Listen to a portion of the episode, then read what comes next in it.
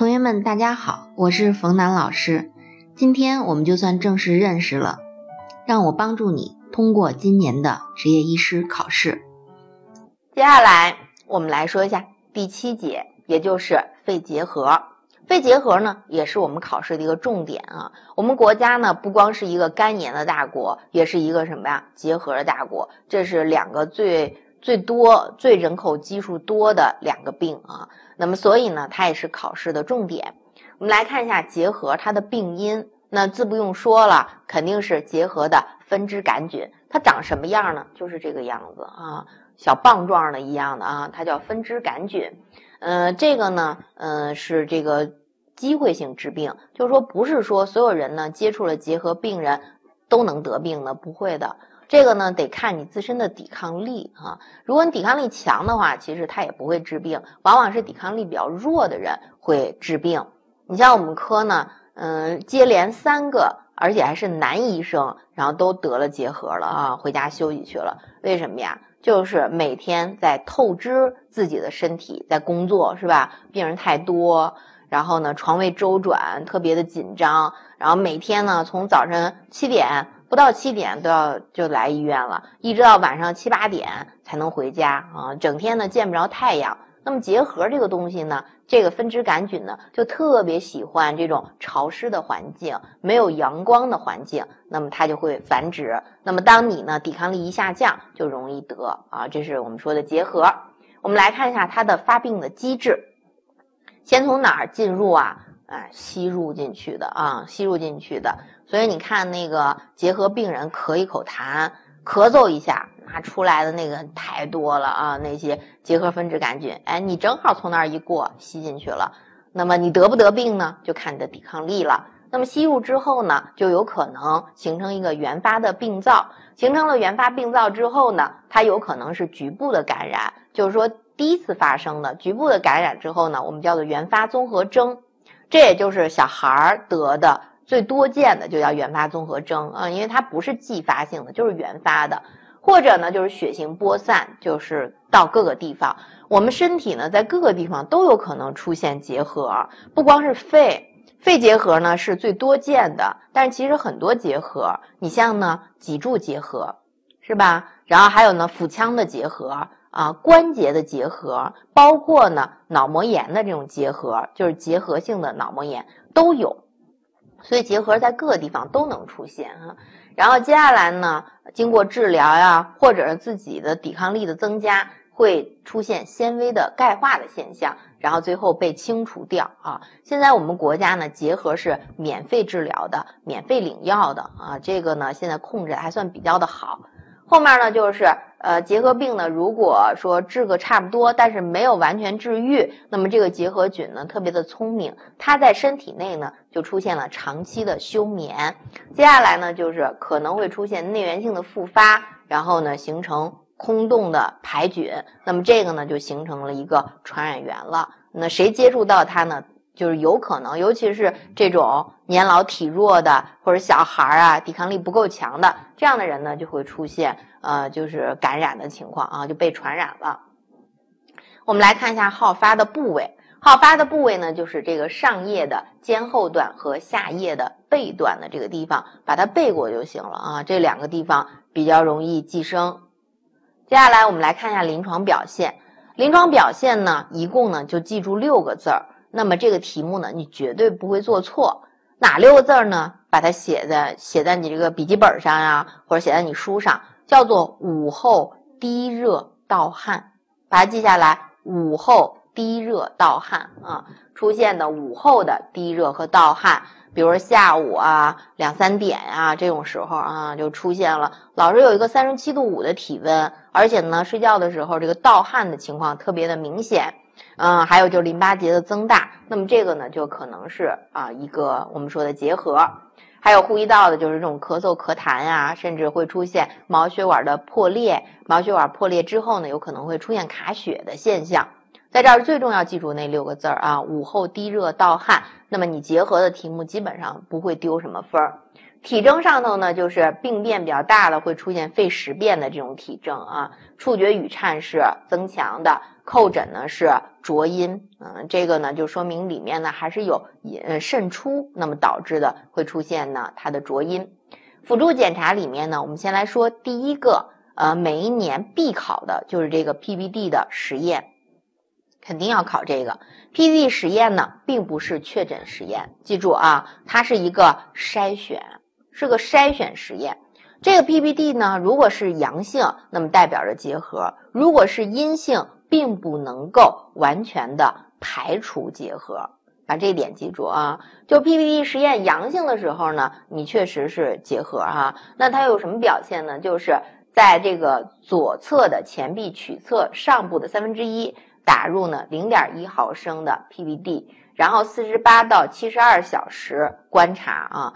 然后它呢硬结要小于四的话就是阴性，五到九就是弱阳性，十到十九就是阳性，超过二十或者出现水泡或者有淋巴管炎，这个呢就是强阳性。这个呢我们说的是说阳性的时候呢肯定就是结核。那么如果是阴性的话，并不能够排除结核。你比如说刚刚感染四到八周之内，那么它 PPD 实验还反应不上来呢。啊，它就表现不出来是一个阳性。还有呢，就是那种年老体弱的、抵抗力特别弱的，PPD 实验也可能是阴性。还有呢，就是这种免疫缺陷的病人，哈，有免疫缺陷病的，他也是自身的免疫系统已经受到了破坏，PPD 实验呢也可以是阴性。那么，但是呢，也不能够排除结合。所以这个呢，PPD 实验呢是一个筛选实验。它的阳性结果代表什么，以及呢阴性结果代表什么，都会考到。咱们考试呢都会考到这个问题啊，把这点记住。接下来呢，我们来说一下确诊。真正你要想确诊，那就是从痰里头找到了这个结核分支杆菌，那么就确诊了。所以呢，还是说确诊呢要靠的是病理，病理是确诊的标准。所以在这儿呢，痰的分支杆菌检查呀，你像这种。这种嗜酸的啊，就是我们说嗜酸杆菌发这个红颜色的，那么这个呢就是指的结核，结核的分支杆菌在痰里头找到了，那么就是确诊的证据。那么接下来呢，我们来说一下它的分型的问题。这个分型呢有点复杂，大家呢要花心思多记一记啊。我们来看一下，第一个呢就是原发型的肺结核。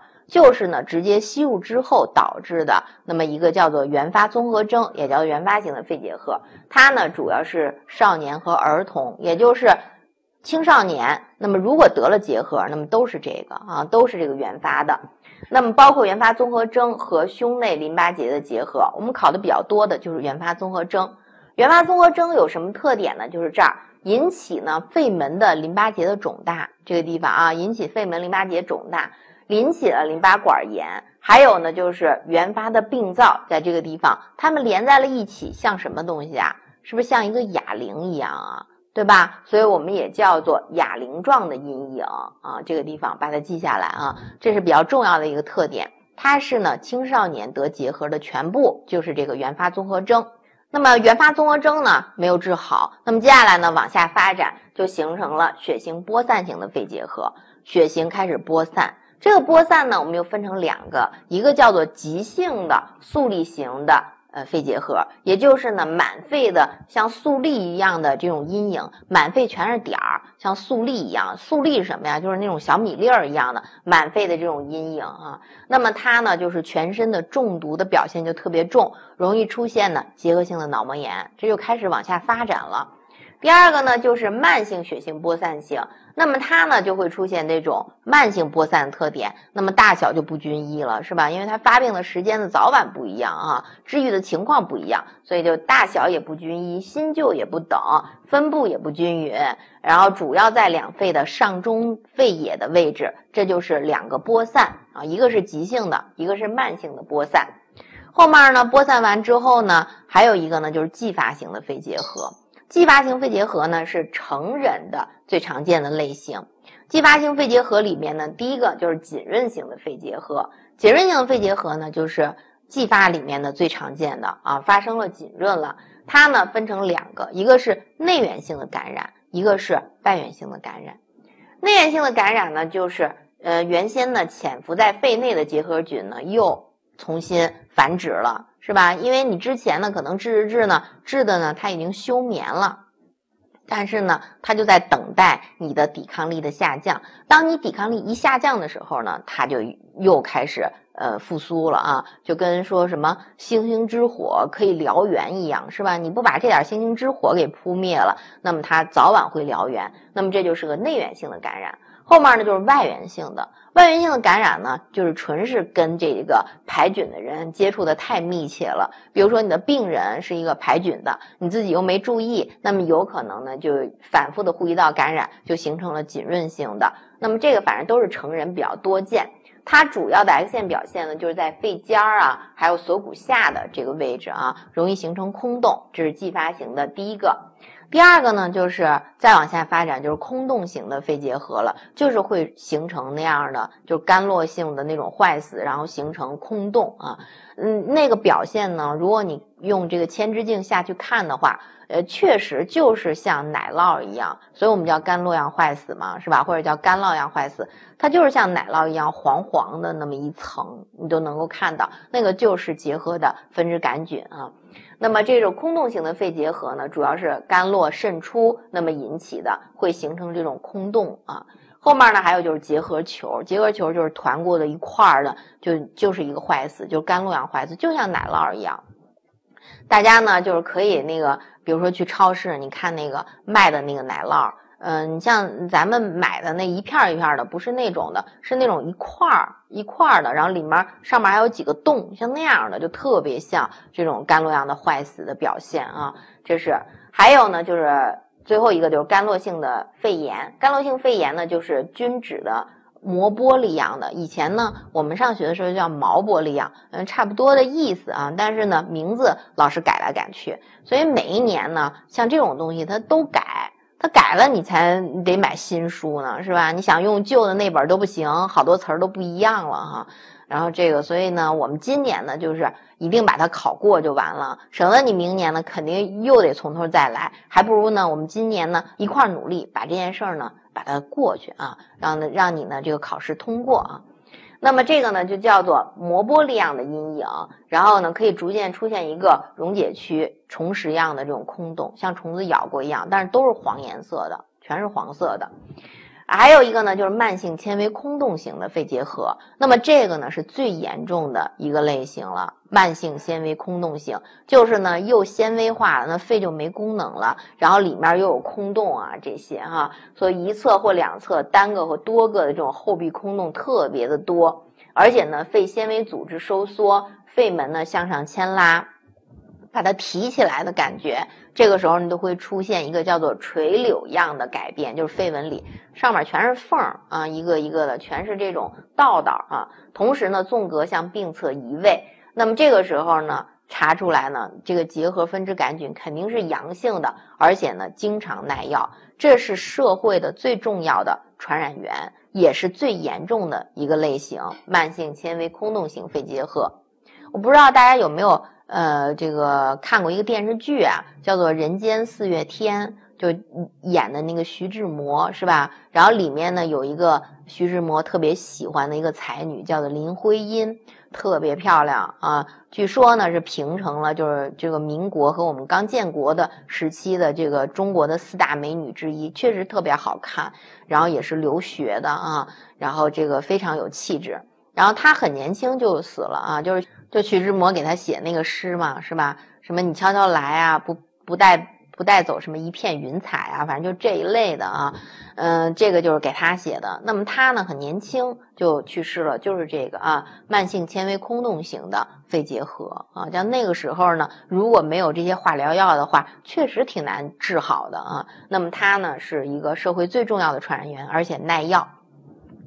还有一个呢，就是结核性的胸膜炎，这个了解一下就行了。就是影最后影响到胸膜了，出现了这种胸腔积液了。胸腔积液之后呢，就会有那种就是我们说的呃弧形向上的这种阴影啊，就代表的呃有水儿啊，这是一个。再往后呢，还有一个，刚才我们说的这些分类，除了这些分类，就是我们说的分型之外的，还有另外一个分类。那么就是说，一型的就叫做原发性肺结核，也就是我们刚才提到的原发综合征。那么如果有的题目当中说二型呢，就记住就叫做血型播散型。三型呢就是浸润型的肺结核。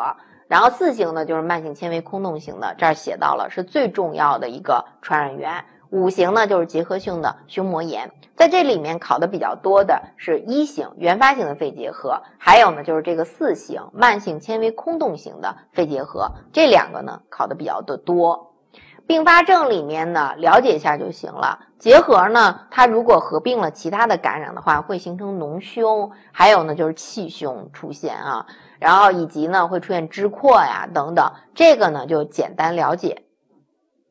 接下来我们来说一下治疗，治疗上头呢是考试的重点，在这个治疗上头，第一个呢原则一定要背过，这个原则也是呃往年呢考过非常多次，但是呢每次考呢都有同学呢选错这个题啊。这个原则呢就是说要记住啊，一共呢是十个字儿：早期、规律、全程、适量、联合。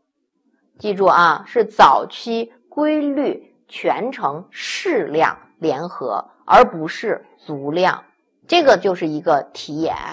为什么大家选错？没有看清楚题啊，是适量而不是足量。我们用抗生素的时候，往往是什么足量，对不对？现在我们不是，我们是用的化疗药，所以要适量，这是一个地方要记住的。再往后呢，就说用药啊，有很多很多种。那我们先来说呢，一线用药。一线用药里面呢，有两个最重要的，就是异烟肼和利福平这两个药。别的药呢，就是就算都不考，肯定要考这俩药：异烟肼和利福平。异烟肼和利福平呢，它是对细胞内外的结核分支杆菌都有杀伤作用，是全效杀菌药，所以这个必须考。那么异烟肼呢，主要是能够破坏结核菌的菌壁啊，就是它的细胞壁。那么呢，利福平呢，主要是抑制了它的 RNA 的合成，这两个都非常厉害啊，都特别有效。再往后呢，就是我们说的像吡嗪酰胺，吡嗪酰胺呢，它呢就是得是酸性环境的，酸性环境才能够有效的。后面呢就是链球菌，链球菌呢是杀灭呢就是碱性环境内的这个结核分枝杆菌的哈。然后乙胺丁醇呢，就开始是一个抑菌的药物了啊，就不是杀菌的。那我们来说一下治疗的方案，在这儿呢，大家要把它背一下，要把它记记住啊。强化期的时候我们用的当然是全一线用药了，异烟肼、利福平、吡嗪酰胺、乙胺丁醇要顿服两个月的时间，两个月。后面呢就巩固期，就是异烟肼、利福平呢顿服四个月，四个月的时间，把这两个记住啊，一个是两个月，一个是四个月。我们来说一下它的治疗方案。那么治疗方案呢，就是，首先呢，前两个月呢，就是全一线的用药啊，就是异烟肼、利福平、吡嗪酰胺、乙胺丁醇要顿服两个月的时间。然后后面呢，就是巩固期的时候呢，我们就用异烟肼和利福平这两个全效的杀菌药，用四个月的时间。现在呢，我们都是一般呢，就是结合的治疗，就是六到九个月的时间，比以前呢要这个更新了很多了啊。然后呢，接下来来说一下糖皮尔激素的应用，在这个激素呢应用在结合上呢，它必须是在。治疗这个危重症的时候才用啊，因为激素呢，如果用的比较多的情况下呢，它容易掩盖感染，所以呢，糖皮尔激素呢用在呢就是结合中毒症状比较严重的情况下，而且呢，必须是在你应用了抗结核药物都有效的情况下，我们才能够为了缓解病情，为了延缓渗出，然后用这个激素。所以这个激素的应用的时候呢，要慎重啊，做选择题的时候也是这样。一般情况下呢，这个激素不会是正确答案，往往都是这个抗菌啊，还有这个就是说我们用的异烟肼、利福平啊这些药呢，往往是正确答案。后面来看一下这个控制的策略啊。那么对于结核来说呢，预防跟治疗是同等重要的。那么在这儿呢，要控制传染源，这个其实我们在传染病的时候也会给大家呢特别详细的来讲，控制它的传染源，切断传播的途径。保护易感的人群，这是最重要的三点。不管是在咱们内科上头，还是说呢，你后面讲到传染病的时候，这都是最重要的啊。同时呢，要对于这个监督啊、治疗啊这些，呃，就是化疗呢治愈的病人，是控制他的一个根本啊。就是说呢，必须是完全治愈，而不是呢让他处在一个休眠的状态下，那样呢，就是后面呢有可能再次的复发。我们来看一下这道题，说胸部的 X 线上呢有大量的这种虫食样的阴影。那么这个虫食样的阴影，就是说虫食样的空洞见于什么呢？像虫子啃过一样的，那是哪一个？我说的就像就是像奶酪一样，上面全是洞，那是什么地？那是什么呀？呃，是厌氧菌呢，还是金普啊？还是真菌？还是甘洛呀？还是这个克雷白呀？那你首先你得知道，甘洛性肺炎是指的什么？甘洛性肺炎呢，指的就是结核，就是肺结核的意思啊。在咱们的考试当中，只要涉及到说跟奶酪这个“洛”字儿有关的，比如甘洛样的坏死、甘洛样的肺炎、什么甘洛样的空洞，只要有这个甘洛样这几个字儿，那么就是指的结核。所以这道题呢，应该选的是 D 这个答案。后面我们来看一下第二个，说男性呢，三十八岁。现在出现了发热、咳嗽，最高体温是三十八度九啊，体重呢有下降，血常规呢显示呢就是呃细胞呢就是也在正常范围内，血沉呢快，血沉快呢也是结核的一个重要的表现。这个时候 X 线呢显示它有这种小的双肺密布的小的结节影，才两个毫米，就是满肺都有，全是点儿。那还记不记得我说的满肺的像小米粒儿一样的这种点儿点儿，这是什么呀？是我们说的什么样的结核吧？是一个播散型的，也就是说的急性的速粒型的结核。所以这道题呢，应该选的是 E 这个答案。